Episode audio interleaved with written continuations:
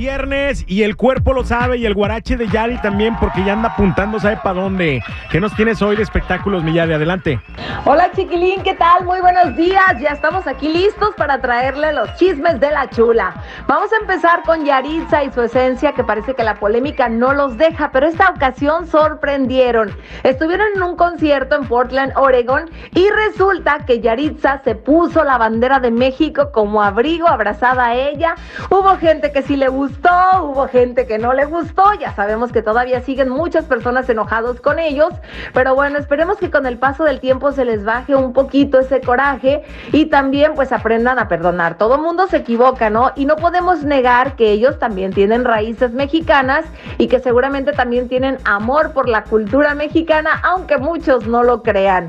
Oye, y hablando de otro chisme, el que está bastante triste y por obvias razones es William Levy. Acaba de perder a su quien lamentablemente falleció. No se dieron a conocer las causas de su deceso, pero sí dijo él que él es todo lo que es gracias a esa mujer que estuvo a su lado siempre. Así que muy lamentable, un abrazo fuerte para él y pues que siga adelante a pesar de todo ese sentimiento que seguramente debe de traer en este momento.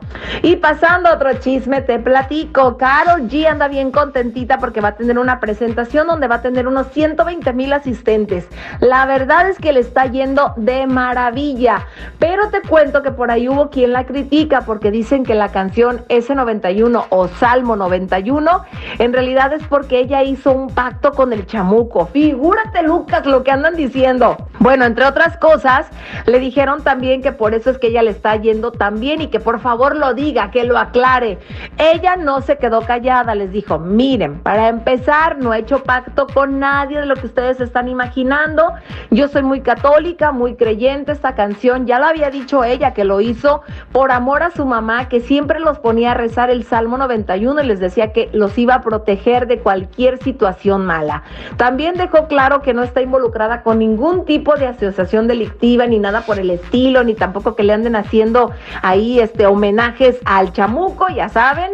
Y sí dijo bien claro, lo que pasa es que la gente no está acostumbrada, pero el que triunfa es porque trabaja bien duro, le echa muchas ganas, se esfuerza y se sacrifica. Y creo que en esta ocasión tiene toda la razón. Así que estos son todos los chismes. Disfruten de su fin de semana, pásela bonito y regresamos contigo, chiquilín, a través de. La raza.